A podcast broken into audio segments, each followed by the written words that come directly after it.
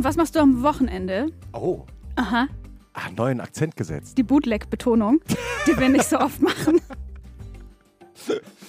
Der Podcast von Zeit Online und Zeitmagazin. Wie immer mit Christoph Arment, Editorial Director des Zeitmagazins. Bekannt aus Alles gesagt als Podcaster. Bekannt aus Was für ein Tag, dem Newsletter aller Newsletter. Hallo Christoph. Frisch aus Hamburg.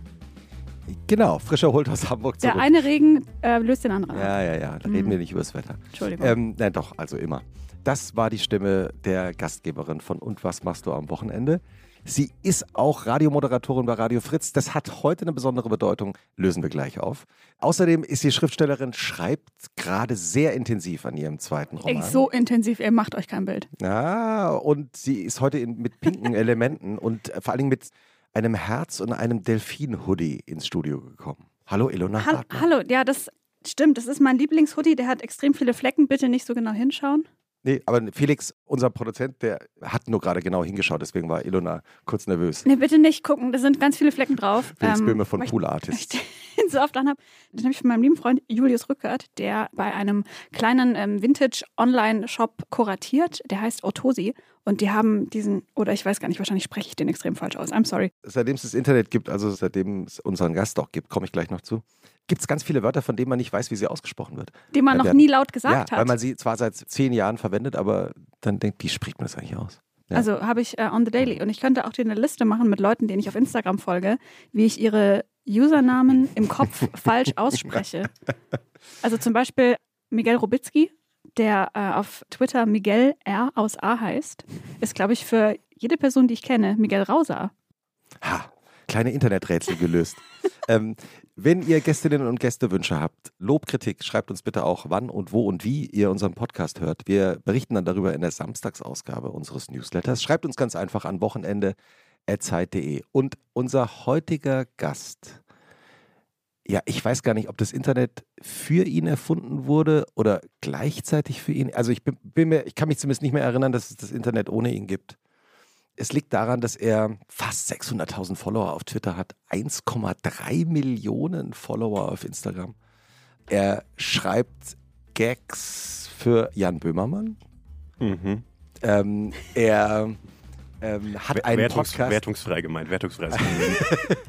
hat einen Podcast zusammen mit Salva Humsi, die wir ja auch, Auch gut kennen aus dem Wochenend-Podcast. Und er hat jetzt einen Roman geschrieben, der ihn dazu gebracht hat, vier Wochen lang nur Interviews zu geben. Ich habe gerade schon, kurz bevor wir angefangen haben aufzuzeichnen, gehört, dass er auch in seiner fränkischen Schweiz Heimat unterwegs war gerade. Herzlich willkommen, Sebastian Hotz alias El Hotzo. Hi.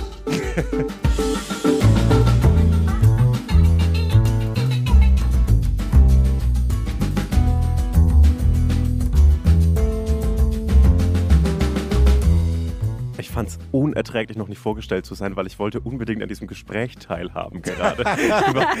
ich wollte die ganze Zeit reinreden. Immer, Ähm, weil ich, ich wusste ganz lange nicht, wie man das Wort awkward ausspricht. Wie dachtest du, dass es. Ich dachte, es wäre mehr Ws in dem Wort bei der Aussprache. Awkward oder so ähnlich.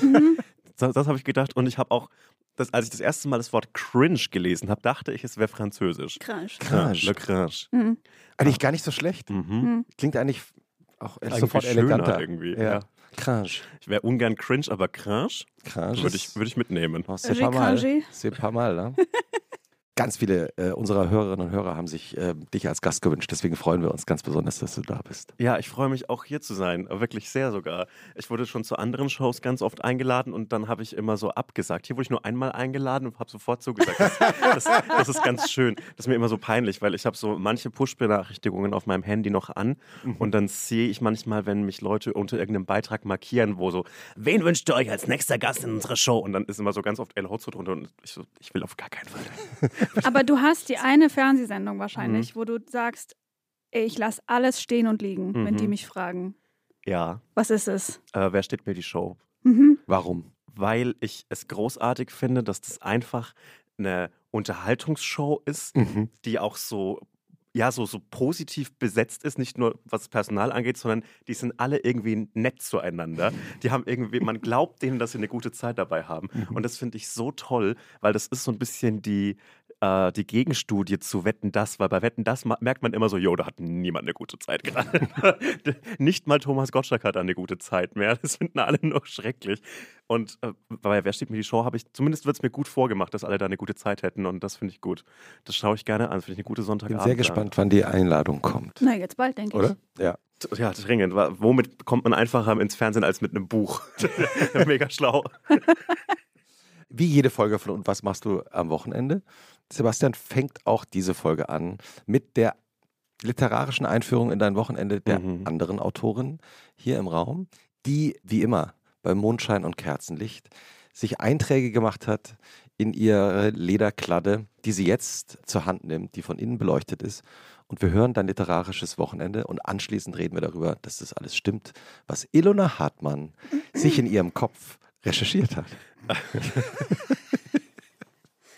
das ist so ein Moment immer, ich sage das auch manchmal vorher, dass ich als Autorin einer anderen Person, die ich kenne oder die auch schreibt, die ich wertschätze als Kreative, als Künstlerin, wie auch immer, einen kleinen selber geschriebenen Text live mhm. vorlesen muss, ist eines der Top 10 schlimmsten Dinge. Oder wie wir Franzosen sagen, Le Cringe. Le Cringe. Le Cringe maximal. Ja, das muss ich sagen. Und dann habe ich angefangen, ein bisschen was zu schreiben mhm. über Sebastian und wir kennen uns ja so ein bisschen. Mhm. Ihr macht auch, das können wir, dieses eine Rätsel können wir jetzt schon lösen. Ihr zusammen nie gleichzeitig, aber eine Radiosendung bei Radio Fritz. Ja. Wir, teilen, wir schieben sie hin, hin, und her wie ein Scheidungskind. Ja, es ist so ein, wie so eine heiße Kartoffel hin und her.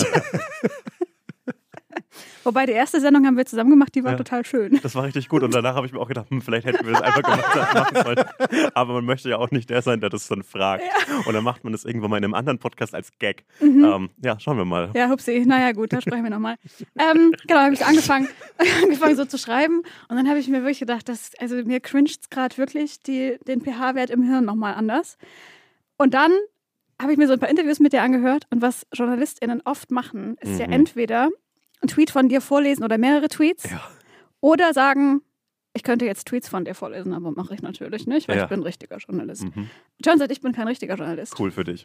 Und das Ding ist, du hast vor ein paar Tagen einen Tweet geschrieben, wo ich mir gedacht habe, den hast du für mich als, als Ei in die Timeline gelegt damit ich den finde, damit ich den vorlesen Aber kann. manchmal ist es so. Und manchmal machen das auch riesige amerikanische Accounts und die schreiben nur für mich einen Tweet. Ja. Da freue ich mich drüber. Und ich habe mich sehr gefreut, dass du für mich einen Tweet geschrieben hast, Gern geschehen. den ich jetzt vorlesen werde. Mhm. Und das war's dann. Geil. Also ich werde mich nicht schämen, du dich vielleicht. Ziemlich sicher. Und dann überlassen wir das Feld wieder dem Konzept. Wir, wir atmen jetzt in den Cringe rein. Sebastian hat vor drei Tagen geschrieben, ich liebe es, älter zu werden. Vor zehn Jahren hätte ich für ein gutes Wochenende drei Dorfdiscos, zwei Kreisligaspiele, sieben Freunde, fünf Kneipen und ein cooles Restaurant besuchen müssen. Heute reicht mir zwei Stunden in der Sonne auf einer Bank sitzen und vielleicht ein kaltes Getränk trinken. Ey, es ist das Geilste. Ich denke mir das wirklich jedes, also jedes Mal, wenn ich in einer Stadt bin, die nicht Berlin ist oder die mhm. einfach keine Stadt ist, wie das Dorf meiner Eltern. Das ist wirklich das größte Stück Lebensqualität, das einem Ort fehlen kann, wenn es nicht überall verfügbar kühle Getränke und eine Bank gibt. Und damit, Berlin ist nicht mit viel gesegnet, aber damit ist es gesegnet. und das ist wirklich ein herrliches Stück Lebensqualität. Mhm. Und ähm, das Gute ist, du hast damit auch deine Vergangenheit ja. abgedeckt und deine Gegenwart. Das heißt, wir können jetzt eigentlich aufhören. Tschüss. Super, klasse Podcast. Äh, äh, danke, dass du da warst Kein und schönes Problem. Wochenende. Du hast kurz bevor wir angefangen haben aufzuzeichnen eben erzählt, dass du für eine sehr wichtige bayerische Kultursendung. Die heißt wie eine Pizza, die man sich vielleicht bestellen würde, aber es meistens nicht tut. Kleines kurzes Cap Rätsel. Capriccio. Capriccio ähm, gefilmt worden bist, äh, nämlich in deiner Heimat, also in mhm. der fränkischen Schweiz. Was ist für alle Menschen, die noch nie in der fränkischen Schweiz waren, was ist besonders schön an der fränkischen Schweiz? Man sagt ja immer, dass das die Schweiz irgendeine Region wäre, wenn es einfach viele Berge gibt und viele Hügel und viele Täler. Mhm. Und ich komme aus einem Tal, das erschreckend eng ist irgendwie. Also man kann, ich glaube, das erste Mal den Horizont habe ich gesehen mit 18. Also es ist wirklich ganz seltsam, in so einem Tal zu wohnen. Mhm. Ja, es ist so eine, eine eigentlich wunderschön malerische Landschaft, die man nicht schätzen kann, wenn man dort aufwächst, weil dann, wenn alles immer wunderschön und malerisch ist, dann ist halt nichts wunderschön und malerisch. Es gibt sehr viele Wälder, es gibt unglaublich kleine Dörfer und es kommt mir immer so vor, obwohl ich Mitte der 90er geboren worden bin, dass ich eigentlich in den 80ern gelebt habe, weil eben diese Region doch ganz schön weit ab vom Schuss ist. Mhm. Äh, es gibt keine öffentlichen Nahverkehrsmittel. Es gibt sehr viele freiwillige Feuerwehren und Dorffußballmannschaften. Es gibt eine sehr lebendige Brauerei- und Gastrokultur, die aber komplett auf Touristen ausgelegt ist, also nichts für Einheimische. Ja, das ist die fränkische Schweiz. Ich glaube, es gibt auch noch eine sächsische Schweiz. Ja. Es gibt noch unterschiedliche. Es gibt sehr viele Schweizer. Es gibt sehr viele Schweizer. Ja. Die, in, Die ja, Schweiz auch selber auch noch. Da gibt es richtig viele Schweizen. Und die sehen alle ungefähr ähnlich aus. Und alle, es ist immer so ein bisschen so, hm, man, man fährt gern hin, aber man möchte nicht dort wohnen. Wie sahen denn deine Wochenenden in der fränkischen Schweiz aus auf dem Dorf in der Nähe von Forchheim? In der Nähe von Forchheim. Ja. Diese Wochenenden haben sich ein bisschen gegliedert in Fußball oder Nicht-Fußball, weil ich bin relativ früh. Man, man hat ja nicht so viele Möglichkeiten. Man kann in die Kirchenjugend eintreten, in die evangelische. Nicht so richtig cool, muss man ehrlich sagen. Also Gott hat letztlich äh, nur den uncoolen Menschen in, in Heiligenstadt zu verdanken, dass ich nicht extremer Christ geworden bin, weil ich wollte mit denen einfach nicht abhängen. Seelenheil ja, aber mit denen wollte ich einfach nichts zu tun haben. ähm, und ansonsten kann man halt noch so in eine Fußballmannschaft gehen. Und ich habe angefangen in der Fußballmannschaft zu spielen, so mit sieben. Ich glaube, ich habe mit acht festgestellt, dass ich wahrscheinlich nicht mehr Profifußballer werde, was ein trauriger Gedanke für einen Achtjährigen ist. Ich finde, Achtjährige stimmt. sollten davon noch träumen dürfen Wie hast du das festgestellt? einfach extrem schlecht gewesen. Also so, wenn man so zum dritten Mal hintereinander als letztes gewählt wird in so einem äh, Ja. Mannschaft auswählen Ding, dann ist es so, naja, die haben es noch nicht erkannt. Und beim zehnten Mal redet man sich das vielleicht auch noch ein, Mhm. aber beim 15. Mal weiß man schon so, ah, okay, vielleicht bin ich einfach scheiße. Aber dann, also so diese Jugendfußballspiele, die finden immer morgens um neun, um zehn statt, meistens am Sonntag. Das heißt, das ist auf jeden Fall etwas, worauf man hinarbeitet. Und am Samstag, ja, bevor ich 14 wurde, war das halt so ein Tag, den man totschlagen musste, ein bisschen. Mhm. Da gab es immer Brötchen, was ich fantastisch finde, was auch ein großer Standortvorteil ist für Berlin, weil man überall Brötchen holen kann. Ja, Brötchen holen am Samstag und dann Zeit totschlagen und Sonntag früh Fußball spielen. Und, und gab es so Routinen bei euch zu Hause? Also haben deine Eltern so bestimmte Rituale gehabt? Die Familie Hotz ist komplett durchritualisiert. also es ist wirklich krass. Also so gerade so hohe Feiertage in Anführungszeichen wie Weihnachten oder Ostern komplett vorhersehbar. Und ich weiß auch, dass Ostern 2023 exakt so abläuft wie zu Ostern 2013 oder Ostern 2003 und Wochenenden auch sehr durchritualisiert. Mein Vater fährt Brötchen holen am Samstagmorgen. Jetzt hast du kurz das R auch so ein bisschen Ja, mein Vater. angedeutet. Ja, ja. Mein Vater fährt Brö- Fränkische. Ja, es ist noch drin. Sobald ich ein bisschen so zwei Tage Dialekt gesprochen habe, dann ist man, ja, dann rollt man das R. Mhm, Das ist ja, ich finde das ja schön. Mein Vater geht Brötchen holen. Ungefähr um halb neun gibt es dann Frühstück. Ziemlich genau um halb neun. das Frühstücksgespräch ist, dass es eine Frechheit ist, dass immer er Brötchen holen muss und es ist ja nur ein Kilometer weg. Und wir könnten ja auch mal Brötchen holen. Und dann sagen wir alle, ja, wir könnten auch mal Brötchen holen. Wir alle, das sind meine zwei Geschwister, beide Jünger, ein Bruder und eine Schwester und meine Mutter nickt dazu, im Wissen, dass es nächsten Samstag wieder er sein wird, der das Brötchen holen wird. Und er weiß es auch. Er weiß es auch, aber es ist schön, darüber zu jammern. Dann gab es lange Zeit eine, mittlerweile zwei Zeitungen, den Fränkischen Tag, die mir kein Praktikum geben wollten, übrigens mit 18. Und äh, die Süddeutsche Zeitung. Und dann wird darin rumgeblättert, so pro forma, kurz in Wirtschaftsteil, kurz in so Politik, vielleicht mal übers Feuilleton, aber nur kurz. Ja. Und dann Sportteil. Viel Sportteil. Dann ist um neun das Frühstück zu Ende, alle gehen in ihre Zimmer oder widmen sich dann den Aufgaben, die man am Wochenende im Haushalt so hat. Rasenmähen. Mein Trauma, wie auch schon öfter erwähnt. Sag bitte, dass du gerne Rasen gemäht hast, weil ich habe es wirklich überhaupt gar nicht gemocht. Liebe Grüße nach Hause.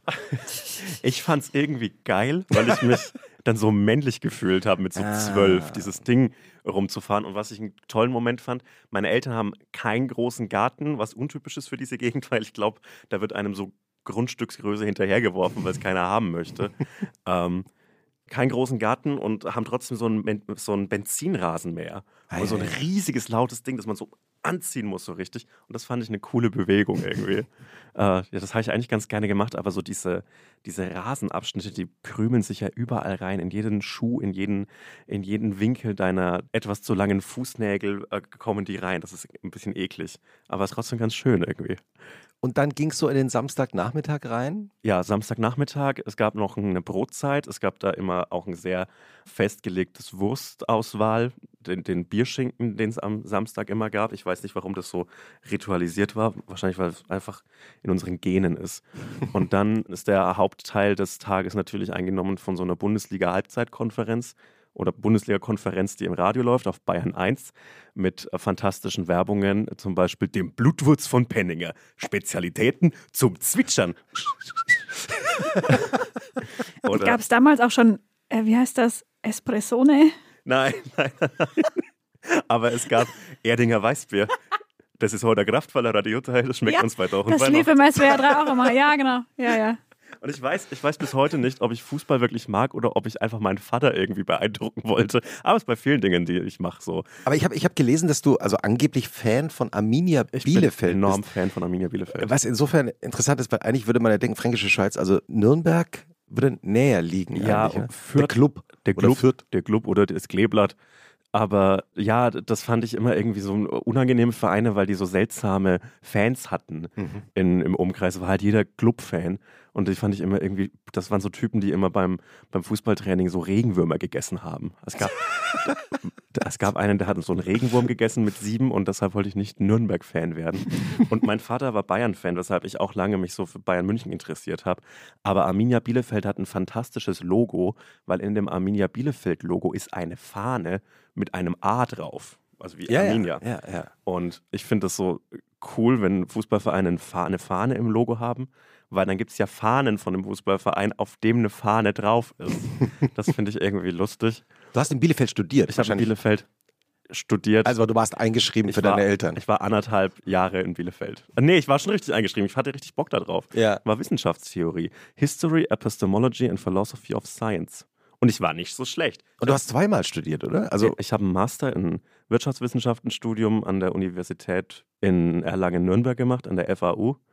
Und äh, habe danach gedacht, um Gottes Willen, ich kann damit gar nichts anfangen. Mhm. Ich möchte irgendwas anderes machen und habe mich dann so fachfremd in Bielefeld eingeschrieben für diesen sehr geisteswissenschaftlichen Master. wurde Samstagabend dann bei euch zu Hause auch zusammen ferngesehen? Ja, Fernsehen ist ein äh, gemeinsames Fernsehen, finde ich bis heute einen, einen unterschätzten sozialen Faktor, weil das hat irgendwie so was Warmes, Schönes, gemeinsam fernzusehen. Äh, Es wurde viel gemeinsam äh, ferngesehen am Samstagabend. Gerne ist so ein äh, Blockbuster, der auf irgendwie Sat 1 oder so läuft oder Pro 7. Das waren immer tolle Filme, die fand mein Vater immer schlecht, ab- aber hat natürlich nicht weggeschalten trotzdem und ist dabei dann sehr selig eingeschlafen, so um neun, was ich ihm gönne und äh, irgendwie auch gut finde. 9 Uhr einschlafen auf der Couch finde ich was, was Schönes am Samstagnachmittag, äh, Samstagabend. Und ähm, es wurde immer so ein bisschen gemeinschaftlich gekocht, also nicht so, nicht so auf so eine pädagogische Art, wo man den Kindern das Essen näher bringt, sondern auf eine Schell mal die Gurken, Sebastian Art. äh, was aber auch, glaube ich, ganz gut ist. Ja, gemeinsam kochen am Abend. Es gab dann irgendwie sowas so, es ist, glaube ich, in vielen Familien so, dass es zwar, dass der, der Vater zwar kocht, aber es ist bei ihm immer Kochen und die Mutter hat dann immer so ein bisschen die Aufgabe, unter der Woche für Nahrungsversorgung zu, zu Ja, ja, das sorgen. sogenannte Showkochen am Genau, Wochenende. genau, das Mhm. Steffen Hensler kochen. ähm, und dann gibt es dann irgendwie so eine Bolognese, aber keine, ich bin Student in Berlin Bolognese, die zwölf Stunden kochen muss, sondern so eine Maggi-Fix Bolognese. Und das finde ich irgendwie ein ehrliches Essen, kann man nichts sagen. Kochst du selber auch gerne heute? Jo, das ist ein richtig großer ist dein, Zeitvertreib. Was ist dein Lieblingsessen, wenn jetzt, wenn du dir selber was kochen willst? womit man so ein ganzes Wochenende rumbringen kann, ist, wenn man so selbst Nudeln macht, weil der Prozess selbst ist kein anstrengender und auch kein komplizierter, aber das Mehl, das man dabei verwendet und so zum Abpolster nehmen muss, damit es sich überall festklebt, dieses, die Nudeln, das ist in jeder Ritze im, im, in der Küche dann und man hat eine fantastische Zeit da aufzuräumen und zu putzen. Das finde ich toll. Und ansonsten, mein Kopf ist gerade leer. Ich glaube, ich kann ganz gut liefern, was so vegetarisch-vegane äh, deutsche Klassiker angeht. Also so ein Semmelknödel, glaube ich, kriege ich ganz gut hin mit so einer ordentlichen Pilzrahmsoße. Das ist ein, äh, ein klassisches Essen, würde ich sagen. Kriege ich hin. Ansonsten viel Nudelgerichte natürlich. Ich habe mich lang geweigert dagegen, aber es ist leider sehr lecker, wenn man so, so irgendwie so ein kleineres Brot selbst backt und sich so einen dummen Sauerteig selbst anzüchtet. Da geht mir das Herz auf. Wenn in meiner Küche was wächst, was ich da haben möchte und nicht zufällig dahingesetzt worden ist, das finde ich irgendwie schön. Ich habe so ein Sprossenglas. Aha. Fantastisch. Also es ist so ein Glas, so, so, wie so ein Einwegglas, aber oben ist ein Sieb drauf und dann wirft man da so Sprossen rein und wässert die ab und zu. Alle, also jeden Tag zweimal ordentlich wässern und wieder abkippen. Und dann hat man dann so köstliche Sprossen, die man sich auf ein Brot legen kann. Das finde ich fein. Die haben den Crunch, den nussigen Crunch. Wenn jetzt zum Beispiel du Freunde äh, nach Hause einlädst, Was würdest du für die kochen? Also wären das die Semmelnknödel oder? Ich würde eine Lasagne machen. Aha. Und zwar so eine, die so sehr nach Fleisch schmeckt, dass man nicht glaubt, dass da kein Fleisch drin ist. Hm, wie geht es? Also so, so egal welche fleischige italienische Nudelsoße man macht, es ist ja oft viel mehr Fleisch drin als Tomaten. Mein Bolognese-Rezept geht wie folgt. Man braucht einen Austernpilz, den man in so Butter ein bisschen anbrät und mit so viel so Knoblauch, Zwiebelpulver, Salz, einfach so zu so einer speckigen Konsistenz verhilft. Dann nimmt man so ein veganes Hack, I don't care welches, und äh, haut es mit so halt Stangensellerie, Karotten in eine Pfanne und Zwiebeln natürlich. Dann mischt man das mit diesem Pilz und Tomatenmark, löscht das ab mit sau viel Weißwein, kein Rotwein, Weißwein. Und dann muss man das so, ich würde sagen 40 Minuten, das ist ja vegan, das ist ja schon alles, das ist ja schon alles durch, kann man ja schon essen. Wartet, bis das so ein bisschen eingedickt ist, dann schüttet man da so ein bisschen ja, Hafersahne oder richtige Sahne rein, vielleicht noch einen, eine Parmesanrinde, die nicht mal vegetarisch ist. Und dann haut man noch so ein, so ein Lorbeerblatt rein und dann hat man eine saugute Nudelsoße. Und damit holt man Leute ab. Du hast gerade hat so, hat du hast gerade so, so gesch- schwelgerisch geschaut, Ilona. Du hast schwelgerisch Ja. geschaut, Christoph. Es hat sich ja eine kleine Lache auf dem Tisch gebildet. Eine kleine Lache. Ih, Aber nur von dem Wasser jetzt. Ist okay. ähm, hast du noch andere so Routinen von früher übernommen? Die Routine, die mir irgendwie wieder eigen geworden ist, ist äh, Formel 1 gut finden. Das ist nämlich eine meditative Sportart im Gegensatz zu Fußball.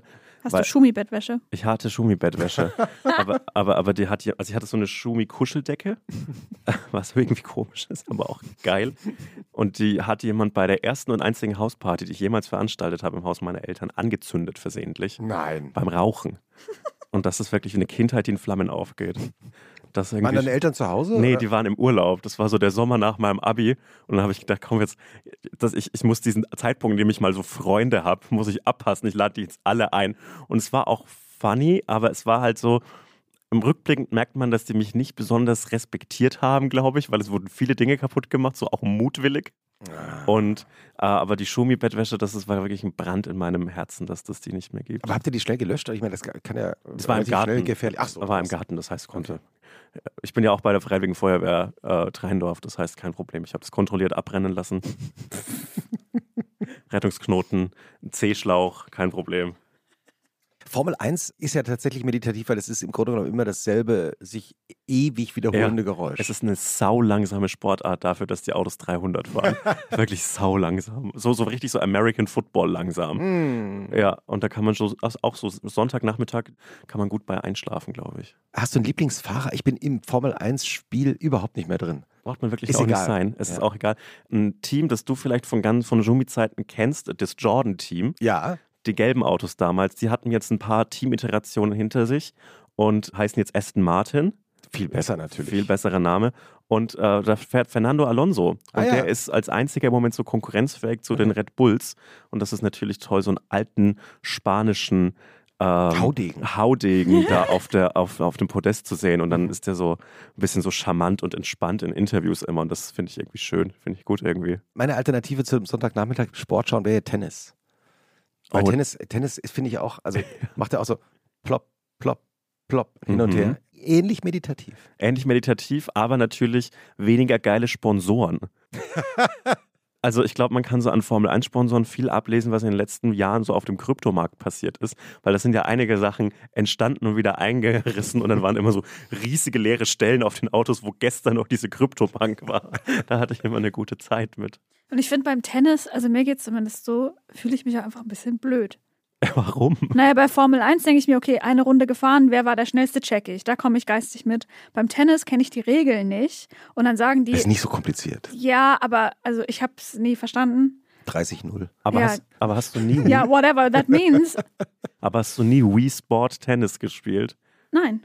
Weil das ich habe halt wahrscheinlich in meinem Leben noch nie Wii Sport irgendwas gespielt. krass. Hm. Das finde ich wirklich krass, weil für mich war das, also war einschneidendes Erlebnis. 2006 kam die, glaube ich, raus. Hm. Und als ich zum ersten Mal diese Wii-Fernbedienung in der Hand hatte, dachte ich, jetzt sind wir in der Zukunft. Hm, naja, so, so ein ja. Wow, so ein Wow-Technologie-Moment. Den hatte ich das letzte Mal, wenn ich, als ich das erste Mal so AirPods mit so einer äh, Noise-Canceling in meinem Ohr drin hatte Mhm. und nichts mehr gehört habe. Das war mein letzter cooler Technologie-Moment. Ich habe jetzt vor kurzem mal wieder Tennis gespielt, auch in echt. Also analog.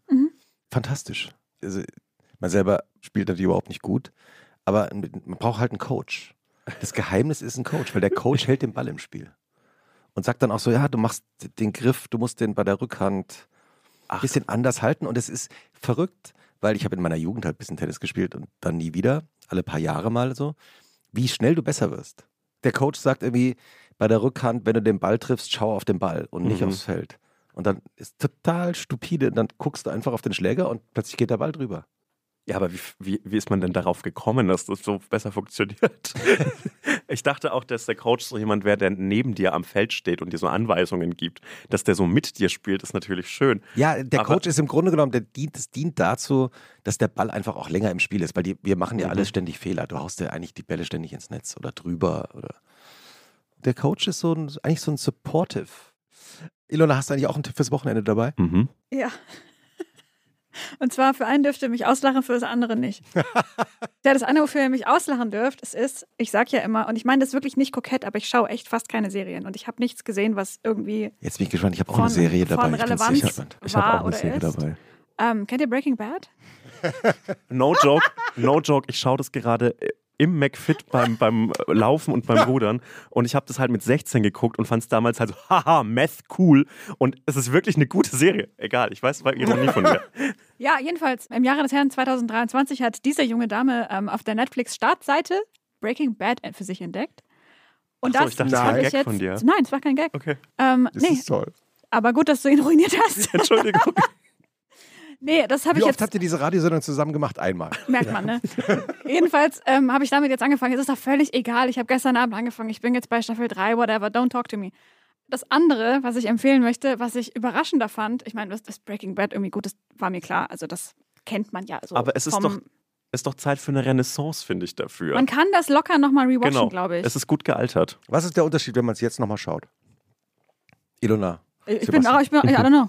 Na, Sebastian? Ja. Also ich finde, vielleicht auch so jobbedingt habe ich so ein bisschen eine höhere, höhere Wertschätzung für so sehr gute Schnitte, auch wenn es enorm ekelhaft klingt, wenn ich das sage. Und es ist einfach eine, eine gut geschriebene Show. Es gibt keine Folge bisher, ich bin jetzt auch so Mitte Staffel 2, Ende Staffel 2. Es gibt keine Folge, die man richtig äh, schlecht findet, sondern man hat immer Lust weiterzugucken. Und die Serie Breaking Bad tut viel dafür, dass es eigentlich keinen dieser ekligen Breaking Bad-Fans geben dürfte, die es gibt, die irgendwelche Walter White Pullis tragen. Die sollte es eigentlich ge- nicht geben, weil dafür tut die Serie wirklich viel. Mhm. Ja, ich finde auch, wenn man das so nochmal mit anderen Augen guckt, einfach nicht peinliche Dialoge. Ja. Krass, finde ich immer krass. Da habe ich mich ja, glaube ich, mal bei Christian Ulmen beschwert. Stimmt. er hat ja auch zugestimmt. Ja, also Ja. dass es einfach oft schlecht ist. Und ich meine, ich schaue es jetzt auf Englisch, das hilft vielleicht auch, dass es weniger cringed in mir, aber auch krass, wie viel Zeit sich diese Serie lässt. Ne? Ja. Also das würde man heute völlig anders wahrscheinlich angehen, wenn das heute nochmal gedreht werden würde. Egal, genug dazu. Ich habe Ähm, ich hab aber, äh, ich habe nur einen, einen Künstler, den ich kenne, der fällt mir immer jemand über Breaking Bad ein, äh, die Geschichte ein, der heißt nämlich Heisenberg mit Nachnamen. Und äh, sein Großvater war dieser Der Chemiker der Chemiker und äh, oder Physiker. Physiker, glaube ich, der die Atombombe entwickeln sollte und es dann nicht gemacht hat unter Hitler. Und der ist halt sein Leben lang damit aufgewachsen, dass alle eben in der Schule und egal, wo er sich auf der Welt vorgestellt hat, mein Name ist Heisen, Benjamin Heisenberg, hm. haben alle immer gesagt, ah, ist ihr Großvater. Mhm. Und seitdem es Breaking Bad gibt, sagen alle immer nur noch, ach, wie der aus Breaking Bad. Hm. Ist gelöscht. Hm. Ist, er verdankt Aber- Breaking Bad äh, Ja, aber sehr ist das, viel. ist das jetzt besser für ihn oder schlechter? Ist besser für ihn. Ist besser. Ja, ja, er, fühlt sich, er fühlt sich dann irgendwie nicht mehr so. Die Referenz wurde um 60 Jahre so abgedatet. Herzlichen Ja. Glückwunsch. Und ein anderer Tipp, Ilona. Ja, der ist qualitativ, finde ich jetzt gar nicht so hochwertig, aber es hat mich mehr zum Nachdenken gebracht. Und zwar habe ich mir diese Avicii-Doku angeschaut. Frag mich nicht, wie ich drauf gekommen bin. Ich habe mir einfach diese Avicii-Doku angeschaut, die heißt True Stories. Die ist, von, Nickender Gast gerade. die ist von 2017, die ist, glaube ich, eine BBC-Produktion. Und es ist, manchmal gibt es so Momente, wo sie sich anfühlt wie so ein Werbefilm für Avicii. Also es gibt immer wieder so sehr glossy Szenen, wo er so ein riesiger Weltstar ist und zwischendurch, und das hat mich auch ein bisschen an die Yang Lean-Doku erinnert, gibt es einfach Momente, wo man ganz klar merkt, das ist so a person downhill. Mhm. Also es sind- es ist eigentlich sehr, ähm, sehr düster und auch irgendwie bewegend, weil der ja sehr jung entdeckt wurde, mit 17, glaube ich, von so einem crazy Manager und man sieht immer im Bild die Anzahl der Shows mitlaufen, die er gespielt hat über die Jahre. Hm. Ich Und das mich an geht, die Doku. das ja. geht einfach in, also wo einem schwindelig wird, allein beim Zugucken. Und angesichts der Tatsache, dass diese Doku gedreht wurde, ein Jahr oder raus, rauskam, ein Jahr bevor er gestorben ist, ist das eigentlich so a waving red flag. Und er sagt dann immer wieder so einen Satz, und ich glaube, dazu können total viele Leute relaten. Ich habe mich jetzt schon rausgenommen, ich entspanne mich, ich mache Sport, ich ernähre mich gut und trotzdem bin ich nicht erholt. Was soll ich denn noch machen? Ah. Und da habe ich mir gedacht, good question. Mhm. Was macht man? Was machst du, Sebastian? Ja, äh, ich habe gerade, also ja, keine Ahnung. Also ich niemand hat nicht. eine Antwort auf dieses Problem eigentlich. Auch Leute, die nach einem Jahr Sabbatical wieder in den Beruf einsteigen sollen und denken, ganz ehrlich, so richtig erholt bin ich noch nicht. Und jetzt habe ich ja aber schon gesellschaftlich das Maß ausgereizt dessen, was mir zugestanden wird an Erholungspause im Kapitalismus. Ich, ich, Ich gebe es ich geb's ins Plenum. ich bin da auch wirklich hilflos ein bisschen, weil es ist wie so, wenn man zehn Stunden geschlafen hat und man ist immer noch müde. Ja. Und es geht irgendwie nicht weg und man Ja. kann da so viel machen, wie man will. Und diese Erschöpfung geht eigentlich einfach nicht weg. Ich habe bei mir manchmal den Eindruck, das kommt daher, weil ich so meinen, mein größtes Hobby zum Beruf gemacht habe, nämlich lustig sein. und, und jetzt ist es halt so, jetzt habe ich halt keine Hobbys mehr. Was mache ich denn jetzt in meiner Freizeit? Arbeiten. Das ist irgendwie scheiße. Gab es einen Moment, in dem dir klar geworden ist, jetzt ist es mein Beruf? Mm, Als ich Geld bekommen habe dafür. Was war das erste Punkt. Geld? Das erste Geld, das allererste Geld war 25 Euro für so einen Titanic Newsticker-Eintrag. War cool, 25 Euro sind 25 Euro. Ansonsten, Was war der Eintrag? keine Ahnung, Also- mehr. irgendein cooler Corona-Gag, denke ich. Okay. Der wahnsinnig viel Sinn macht, drei Jahre danach. äh, Was hast du mit diesen 25 Euro gemacht? Das erste selbstverdiente Geld mit dem, was man gerne macht. Das Also ich Ist hatte, ich hatte damals, es war März 2020, ich hatte damals noch so einen guten finanziellen Puffer von meinem Job davor, von Siemens. Das war ganz gut, weil ich konnte das mir so ein bisschen so, jetzt studiere ich mal richtig vornehmen, weil ich eben dieses Geld auf dem Konto hatte. Ja, ich weiß nicht, wahrscheinlich was mit drei selbstgebastelten Masken und so Ofenhandschuhen in Edeka gegangen und mir eine Palette Dosenbier gekauft, weil ich gedacht habe, 2020 ist es cool So und nach edgy. Hause getragen. Ja, mit breiten Händen. Äh, weil du das gerade so nebenbei erwähnt hast. Also deine Karriere hat angefangen während der Pandemie. Ja, ich und CDU-Abgeordnete, würde ich sagen, große Gewinner der Pandemie. Geile, geile Maskendeals gemacht und ich habe halt einen Vorteil gehabt, äh, dass so die Leute jetzt auf einmal im Internet abhängen mussten, da wo ich schon die ganze Zeit abgehängt habe. Und das war ganz schön irgendwie für mich. Also auch nicht zu schön, aber schon auch. Ja, ja, ja, klar. Aber das heißt tatsächlich, also die Leute waren alle zu Hause, also wir alle, Mhm. wir, nicht die Leute, sondern wir alle saßen zu Hause, hatten viel mehr Zeit. Und das heißt, Ja. das, du hast es richtig gemerkt, die Aufmerksamkeit war eben Ja. deshalb größer für Humor. Voll. Also so diese ersten paar Wochen der Pandemie, auch wenn es jetzt rückblickend wirklich insane ist, was wir da gemacht haben. Ich habe mich so selbst tätowiert in einem Livestream auf Instagram. Was für ein Quatsch. Was für ein Tattoo war das? Ja, das hier. Le- Flake. Flake. Ja. Auf deinem linken auf meinem unteren linken Bein. unteren Bein. Aha. Das sowas, ja, das hat man dann so gemacht und es war irgendwie lustig und man, es gab die ganze Zeit solche Konzerte und Livestreams von MusikerInnen, was gut ist, dass nicht jeder Livestream gespeichert wird, kann man mal so sagen. Aber bei mir, es war so ein sprunghaftes Anste Ansteigen in der Followerzahl. Also es Mhm. war so, davor war ich halt so edgy Internet-Humor und dann waren es auf einmal so 100.000, 200.000 und der Musikexpress hat mich interviewt. Das war schon komisch. Mhm. Also es war schon dieser Sommer 2020, der mich dann so hinaufgepeitscht hat. Ich weiß nicht, wie es euch geht. Ich habe gerade zur Zeit, in letzter Zeit öfter darüber nachgedacht, dass diese drei Jahre der Pandemie, die sind ja Mhm. jetzt irgendwie vorbei und man kann, glaube ich, sagen, es sind ungefähr drei Jahre, dass es wie so ein eigenes Mini-Jahrzehnt ist. Ja. Also so, wie, wie, es gab die 90er und die 10er Jahre und es gibt diese Pandemiejahre. Man weiß, was man Mhm, vorher gemacht mhm. hat, man weiß danach und es Mhm. ist, oder? Es Ja. ist wie so eine eigene Zeitrechnung für Kom sich. eine komplette eigene Zeitrechnung. Ich bin in eine Cargo-Hosen-Zeit reingewachsen und wieder rausgewachsen in dieser Zeit. Das heißt, eine eigene Zeitepoche für mich. Mhm. Ja. Kord kam zurück, tolle Zeit. Wie in dem ähm, Song von Stella Sommer, wo sie sagt, jeder Tag ist ein kleines Jahrhundert. Und so hat sich's wirklich angefühlt. Ja. Auch in a bad way manchmal. Du hast auch eine Serie dabei, hast du gesagt, ne? Ja, also äh, eine Serie, die mich. Es gibt, ich schaue viele Serien, weil ich gerne auf meinen Fernseher schaue, damit er sich irgendwann mal lohnt, seine Anschaffung. Und es gibt immer wieder Serien, die packen mich so von der ersten Sekunde ab. Und ich möchte dann so obsessiv alles darüber wissen. Ich lese jeden, jeden Reddit-Thread dazu durch, obwohl ich Reddit verabscheue. Ich schaue mir jedes Filmbro-Analyse-Video auf YouTube dazu an, weil ich alles darüber wissen möchte. Und die Serie, die mich zum letzten Mal so gepackt hat, war Succession die, die Serie, die jetzt gerade in ihre vierte und letzte Staffel geht.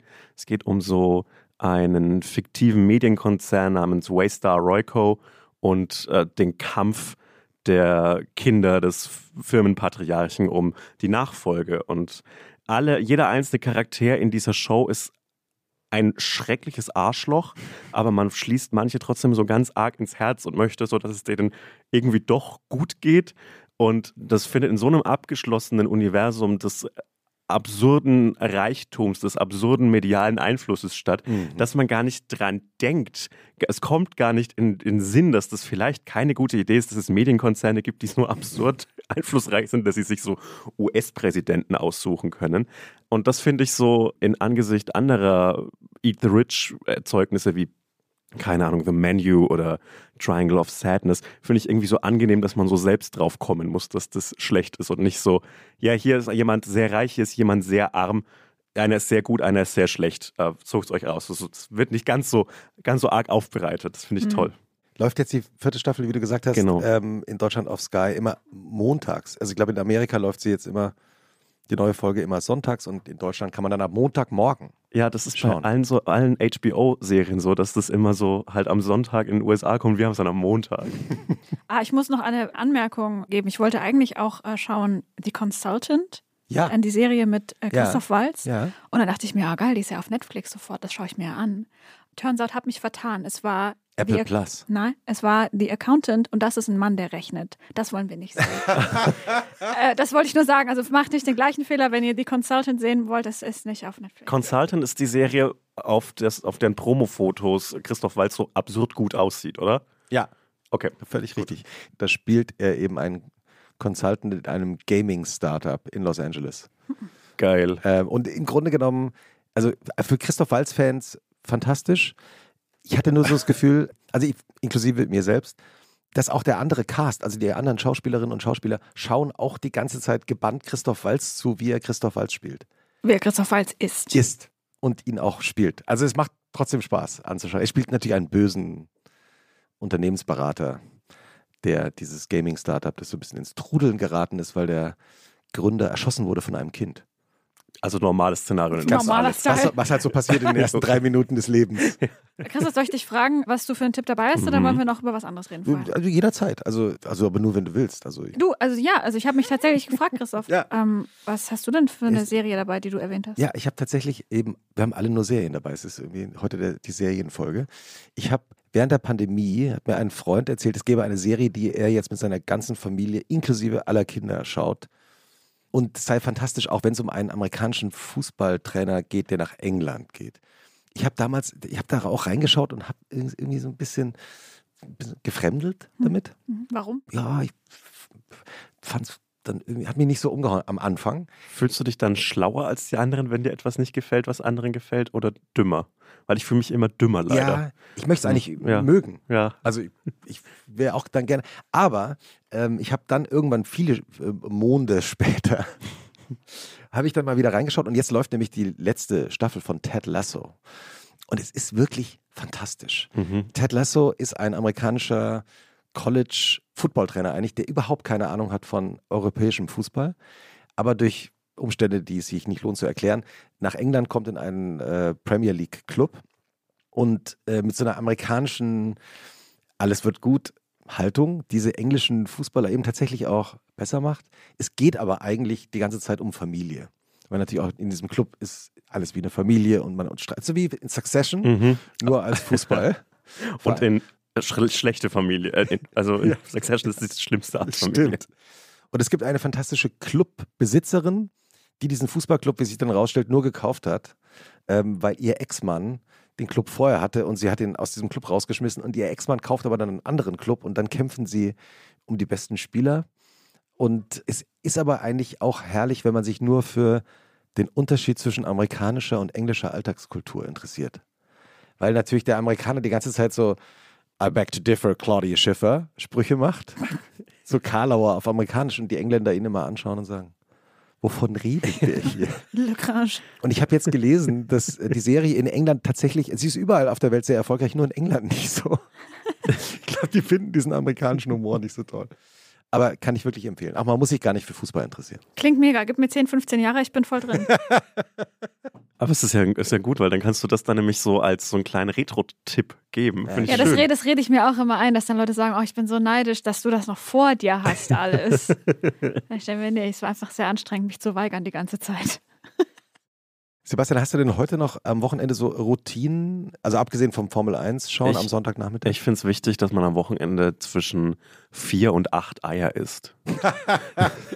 ist wichtig, finde ich. Man muss. Ja. es nicht, In ist es nicht welcher, Darreichung, in welcher Ja, Darreichungsform? Was? In welcher Darreichungsform? Es gibt ja wirklich viele Darreichungsformen von Eiern. Mhm. Ich finde ein Posch Mythos Ei. Mythos Ei. es ist ja wirklich. Eine Persönlichkeit lässt sich ja letztlich anhand der Lieblingsform des Eis komplett analysieren. Mythos. ja, Ich, ich finde das, das Angeberei, das pochierte Ei lecker, aber ich finde auch so ein, ein klassisches Spiegelei fein. Das sind meine Lieblingseier. Mhm. Ja, das sind meine. Was das ist ich mit-. Aber vier bis acht, Entschuldige. Also, Naja, das war vielleicht genau. ein bisschen ja, ich übertrieben. wollte ich, kurz einen Faktencheck mal. Also, Nee. Omelette, Ei im Glas. Ei im Glas finde ich was. Das, das ist wirklich das Breaking Bad unter den eier das war so 2016 mal kurz Ja, ein genau. extremes Ding. Extrem, ja. Und das war so richtig nervig. Ist auch irgendwie blöd zu essen. ich habe das erst in Ja. Bayern kennengelernt. Also, das ist so ein süddeutsches, äh, österreichisches Ist, Phänomen. ist es? Ja, sehr. Also hab- meine Mutter hat es auch so, Ja, so 2005 gemacht. Mhm, Das war fein. mhm. Weil es sieht auch so komisch aus, finde ich. Das sollte nicht da drin sein. Weil ein Ei hat ja schon eine Schale, in der man es kochen kann. Das ist ja eigentlich Unsinn. Ich, glaub, ich habe, war das während der Pandemie? Ich weiß nicht, ob ich das schon mal erzählt habe, wo ich versucht habe, Rührei im Ei zu machen, indem ich es extrem lange und extrem doll schüttel. Hat es geklappt? Ich habe tatsächlich dann irgendwann so einen Strumpf genommen, ja. oben, unten, hinten, ab, also abgeschnitten, das so rein eingewickelt und dann so geschleudert. Ah, Und ich würde sagen, also die 20 Minuten kriege ich nie wieder, die ich das gemacht habe, weil ich dachte, dann vermischt sich irgendwann der Dotter im Eiweiß, mit dem Eiweiß in der Schale. Und dann kann man mm. Es. Das fände ich so, klingt sehr schlau. das fände ich so interessant, das dann so hart zu kochen und dann ist es einfach nur so ein Nur hell. Ja, hellgelber Watz. das war ein bisschen auch meine Idee, aber es war nicht. Mm, Ja, Mythos Ei. Mythos Ei. Du könntest auch mal so äh, in Richtung Stangenei gehen. Wir hatten, Ah, die, mit dieser Form. ja genau, in der man so außen dieses Eiweiß reinhaut und in der Mitte das Eigelb und dann hat man halt dieses Ah, ja, ja. gleichförmige Ei. Das war, meine Eltern hatten eine Folgesendung mit der Maus auf Videokassette und das war die, in der gezeigt worden ist, wie dieses Stangenei gemacht wird. Und das habe ich, glaube ich, hundertmal geguckt. Wie macht man's? Ja, Wie stehst du zum Pulverei? Dem Hotelbuffet Pulverei. Mm. Das homogene, Das finde ich, äh, ich, ich finde das, aus, leicht brotige. ich find das aus dem Tetrapack auch toll. Ja. Äh, ich finde es toll, dass man in, in so Metromärkten einfach so fünf Liter Eier im Kanister kaufen kann. Ja, ich irgendwie magisch. ja. Ansonsten, ja, ich denke immer nicht dran, dass es das gibt an Hotelbuffets. Nehme dann so mir so, ein, so eine Kelle Rührei und dann merke ich immer auf dem Weg zum Platz schon, ah, okay, das wird jetzt gleich eine Enttäuschung. Hm. Hast du einen Tipp für äh, Hotelfrühstücke? Kaffee und das Rauchen anfangen. ich, ich, ich bin oft allein in Hotels und da finde ich es irgendwie deprimierend, da zu frühstücken, weil ich möchte auch nicht, dass die so, dass so andere Gäste auf mich schauen und so denken, ah, der wurde, der wurde vor dem Wochenende, wurde gestern verlassen vor seinem Urlaub und jetzt muss er alleine, weil er nicht die Reiserücktrittsversicherung nicht gebucht hat. Ähm, das finde ich irgendwie deprimierend, aber das ich wird, nicht machen. Ja, aber das wird sich ja jetzt alles ändern, weil alle von jetzt an, also dein Roman ist jetzt äh, erschienen, werden alle denken, der Schriftsteller ist natürlich alleine unterwegs. Äh, Wie wichtig Notizen. ist das für dich, was andere Leute über dich denken? Ich glaube schon sehr. Aber Hm. ich möchte auch so vor allem nicht so der, der Mensch sein, der so für schlechte Vibes sorgt irgendwo. Und ich möchte mich selbst nicht so in so eine Situation zwingen, in der ich nicht sein möchte. Und dann, dann gehe ich halt nicht frühstücken, obwohl ich dafür gezahlt habe. hol mir so eine Suppe am Automaten in der Lobby. Die noch so ein bisschen nach Kakao schmeckt.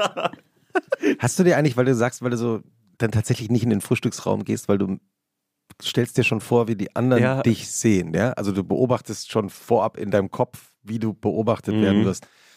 Würdest du sagen, das Internet hat dir dabei geholfen, so Nee, zu werden, wie du war- bist, oder warst du immer schon so? Nee, ich war einfach, wurde einfach gemobbt mit 13 und deshalb denke ich immer, dass alle mich anschauen, obwohl es gar nicht so ist. Ja. Also das ist dann so einfach nur so ein bisschen so sowas, was man so mitschleppt seit 15 Jahren. Aber Mhm. das ist auch gar nicht so schlimm. Äh, Hotelfrühstücks in so B&B-Hotels, in denen ich mich immer einquartiere, wenn ich irgendwo bin, ist auch nicht so wichtig. Diesen, den Aufschnitt, den kann ich auch noch äh, im Rewe klauen oder so. Alles cool, davon mache ich nicht so viel. Was ist dein alternatives, ehrenloses, ich habe mir das beim Rewe Togo nebenan geholt, äh, Hotelzimmerfrühstück? Oh, ich finde immer Croissants in jeder Form toll. Am besten, wenn die mit so irgendwas gefüllt sind. Oder die breite Auswahl veganer, fleischiger Snacks. So ein Plastikbecher Mühlenfrikadellen, einfach im Hotelzimmer gegessen mit so einem Smoothie dazu zum Ausgleich. Ja, Fantastisch. Dagegen hilft keine Zahncreme der Welt, diesen Mundgeruch aus dir wieder nee, rauszuspülen. man kauft sich dann auch irgendwie komischerweise keinen Senf, denkt aber die ganze Zeit dran, dass das eigentlich besser wäre. Ja. Was holst du dir da? Äh, Klassiker eigentlich oft Hummus Mhm. und manchmal, wenn ich Glück habe, gibt es so diese kleineren Gurken. Oh, Ich finde alles in Mini gut. ja. Kleine Mhm. Tomätchen, Ja. kleine Gurken, Nur kleine Tomaten. Babykarotten? Babykarottchen. Babykarotten. Und dann, je nachdem, wo ich bin, meistens, also nee, muss ich schon sagen, es ist egal, wo ich bin. Ich kaufe mir irgendwas Laugenmäßiges Jo. und werde in 99% der Fälle schwer enttäuscht. Mhm. Aber ich mache es halt trotzdem. Ich weiß nicht, ich kann nicht anders. Ich mache Ja, das trotzdem. Laugenbrötchen kenne ich eben auch aus meiner schwäbischen Familie. Da sind die halt so gut, die Laugen. Sag mal in Franken Weckle oder sag, sag mal Brötchen? Ich bin äh, in der Weckler-Brötler-Grenze bin ich nördlich, das heißt, ich sag Brötler. Und äh, sind die Laugenbrötler auch gut bei euch oder ist es Ja, es Nicht ist so also. Brötchen weniger, die Brezeln oder die Brezen sind halt gut. Mhm. Aber ja, ich glaube, ich glaube, da ist es schon, in Franken hört es schon ein bisschen auf mit den guten, mit den guten Laugengebäcken. Ich freue mich immer in, am Hauptbahnhof in Nürnberg auf diesen, wie heißt das? Brezenkolb. Der Brezenkolb. Ja, da habe ich Jahre gegessen. Ich weiß nicht, wie es dir geht, aber es gibt so, es gibt so mehrere Bäckereien in der Innenstadt, da kommt man noch so ganz gut hin. ja. Das ist das für mich das Laugenparadies. Brezelmäßig geht da ja Mm. wirklich 99 Prozent mehr als hier. Aber der Brezenkolb am Nürnberger Hauptbahnhof ist immer. Ah, Ja, die haben so ein, das liegt da so lang, das Zeug. die haben so ein Überangebot an Belägen, finde ich.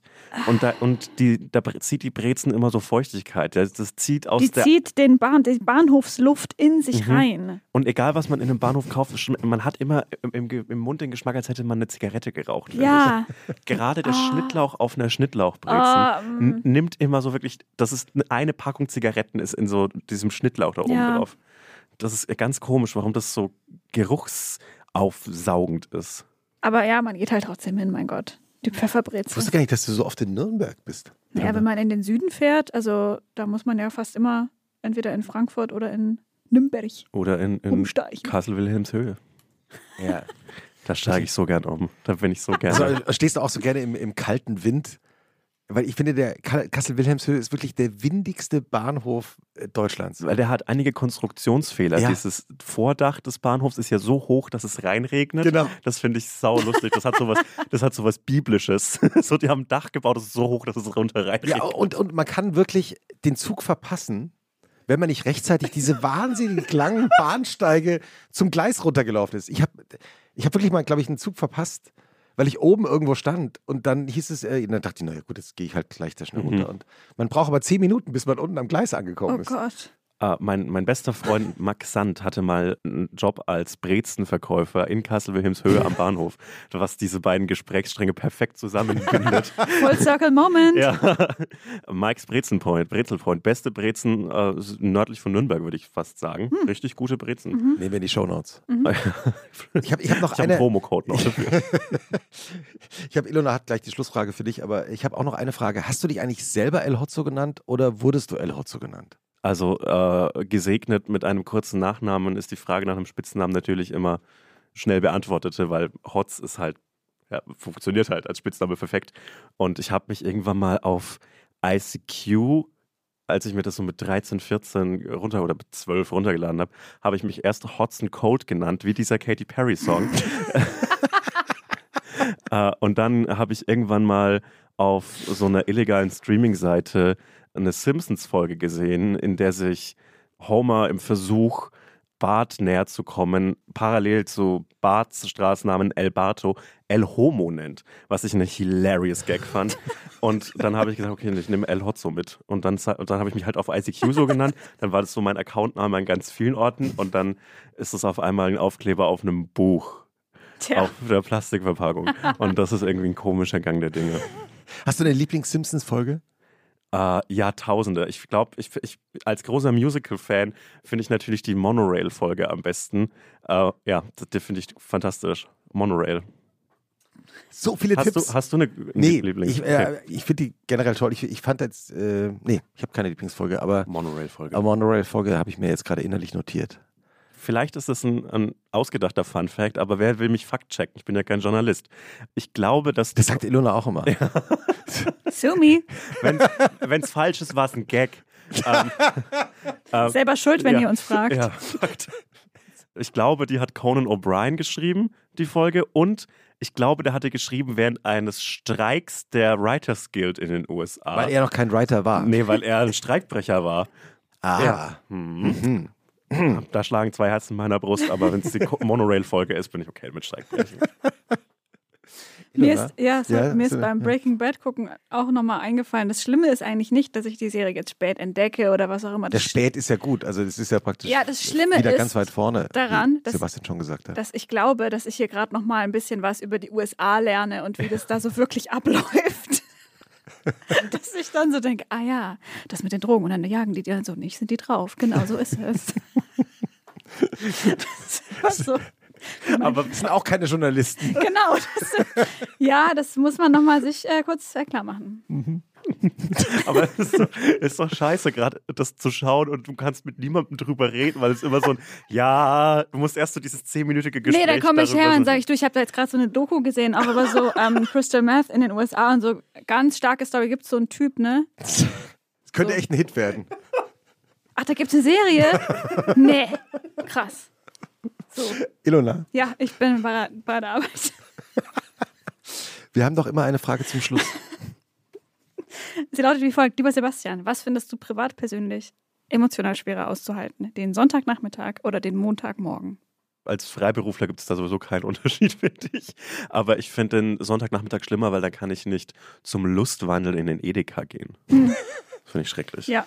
Ilona jetzt in solchen Momenten immer sagen würde, objektiv richtige Antwort.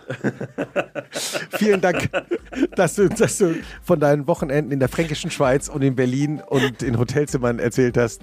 Danke, dass du da warst. Sebastian Hotz, El Hotzo. Ich hatte eine Wochenende. sehr gute Zeit. Schönes Wochenende. Schön, dass du da warst. Tschüssi.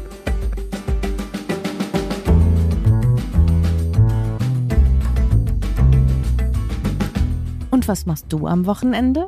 ist ein Podcast von Zeitmagazin und Zeit Online, produziert von Pool Artists.